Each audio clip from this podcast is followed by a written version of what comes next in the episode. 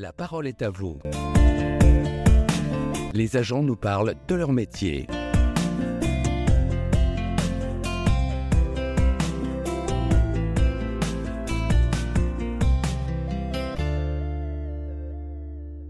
Bonjour à toutes et à tous. Aujourd'hui, la mise en œuvre fictive d'un plan communal de sauvegarde faisant appel à un événement majeur pouvant réellement survenir sur le territoire de Furiani s'est déroulée en la présence d'observateurs pour partie experts dans le domaine de la sécurité civile et de la gestion de crise. Parmi eux se trouvait le commandant Frédéric Antoine Santoni, actuellement directeur, responsable de l'école départementale du service d'incendie et de secours de Haute-Corse. Bonjour mon commandant. Bonjour. Mon commandant, pouvez-vous dire à nos auditeurs et auditrices quels peuvent être les objectifs à atteindre à l'occasion de cet exercice de simulation adapté au PCS d'une collectivité territoriale? Alors l'objectif, il est double. c'est un, objectif déjà collectif de faire travailler les équipes ensemble sur un exercice de gestion de crise pour pouvoir travailler les, réflexes, travailler les procédures qui sont mises en place, notamment sur une planification comme peut l'être un plan de sauvegarde communal. Il est euh, intéressant aussi de travailler de manière individuelle sur les tâches qui peuvent être affectées, notamment sur, euh, ces fonctions-là. On a vu les, cellules logistiques, les cellules communication. Il y a du rodage à faire, des techniques à aborder. Donc, euh, c'est un double exercice, un double objectif. D'accord. Mon commandant, pouvez-vous nous dire plus précisément en quoi consiste cet exercice de simulation adapté au PCS d'aujourd'hui? Alors, on est dans l'approche par les compétences, on est vraiment dans le fait de recréer un environnement le plus proche des conditions de travail des agents, des fonctionnaires, des élus, pour qu'ils puissent être en immersion complète sur un exercice de gestion et de plus poser la question si c'est du réel ou du factice. Et avec euh, l'outil de simulation que nous avons développé, ça permet d'être au plus près des conditions de travail où les, où les agents retrouvent leur quotidien, mais là en situation de gestion de crise. Euh, que les agents ou aussi euh, les élus locaux? Ben, Dans un plan communal de sauvegarde, bien entendu, il y a les élus qui font partie du jeu. Donc euh, là, c'est des binômes souvent qui se créent, un, élu, un fonctionnaire qui sont sur des cellules et qui gèrent la crise en fonction des compétences qui leur sont données. Donc c'est des binômes. D'accord. Merci à vous pour ces informations. Si je comprends bien, localisé dans le poste de commandement durant une journée, tous les acteurs présents, notamment le directeur des opérations de secours, euh, aussi appelé DOS, doivent suivre le mode opératoire associé au PCS à éprouver, tout en tenant compte d'éléments de gestion de crise proposés par le simulateur et nécessitant, euh, si besoin, des adaptations du mode opératoire initial. C'est bien ça? C'est exactement ça. Il y a hum, une trame qui est écrite, euh, ce qu'on appelle la planification, mais qui doit être quand même adaptée par rapport aux événements qui, qui peuvent être plus ou moins violents c'est ce qu'on essaie de jouer. C'est en permanence de, faire une rupture capacitaire par rapport à ce qui est prévu, euh, un déséquilibre complètement entre les moyens qui existent et qui sont disponibles et la situation. Et à chaque fois, l'équipe doit essayer collectivement d'essayer de redresser la barre pour pouvoir retrouver une situation normale. Quand on retrouve la situation d'équilibre, on refait encore pencher euh, la balance pour qu'il retravaille dessus et, faire du rodage sur les équipes collectivement et individuellement. Alors vous avez parlé de rodage d'équipe, mais ça veut dire aussi qu'on révise le PCS euh, qui a fait l'objet de, de, tests. C'est ce qu'on propose aux, équipes, c'est euh, soit de tester leur PCS et d'avoir des pistes d'amélioration qu'on va travailler suite à un débriefing à chaud et un débriefing qui va intervenir beaucoup plus loin pour euh, pouvoir analyser bien les infos. Et ça, ça permet aussi, dans la construction d'un PCS, avant même qu'il soit validé, de voir s'il n'y a pas des choses qui ont été oubliées ou si les process qui ont été écrits sont réalisables. Donc c'est on éprouve ou on peut tester.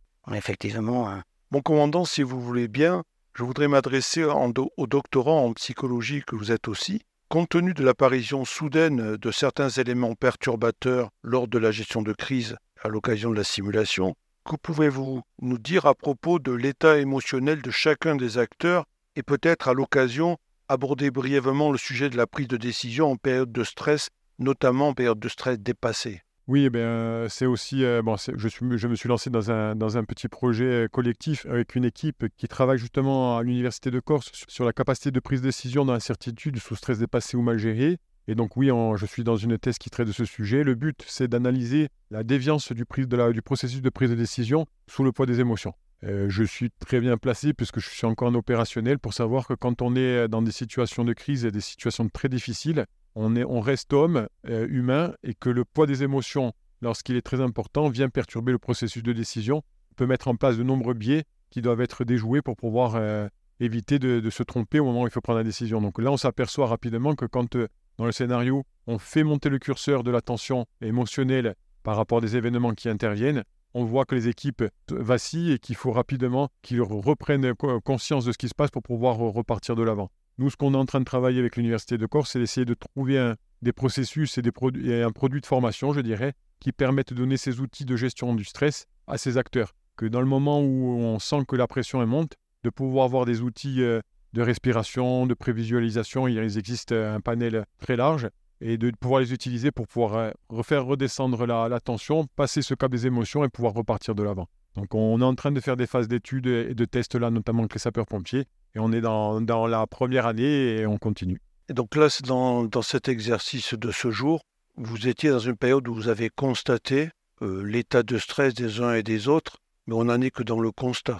Exactement. Et on leur fait faire aussi leur propre constat. C'est exactement ça. Donc nous, on sait qu'en appuyant sur certains points de l'exercice, on sait qu'on va faire monter la tension, donc on l'observe, on voit comment ils réagissent. Et euh, tout à l'heure, quand on va partir au débriefing, ce n'est pas un débriefing euh, vertical où c'est le formateur qui parle. Au contraire, on va aller vers de l'autodiagnostic en disant quels sont les éléments qui vous ont perturbé. Et c'est à ce moment-là souvent que ressorte le fait de dire j'ai été stressé, j'ai été perturbé, ça m'a rappelé ce moment-là de ma vie, ça m'a rappelé le moment de, la, de ma carrière. Et on voit que, eh, bien entendu, les émotions pèsent et le stress pèse sur la prise de décision.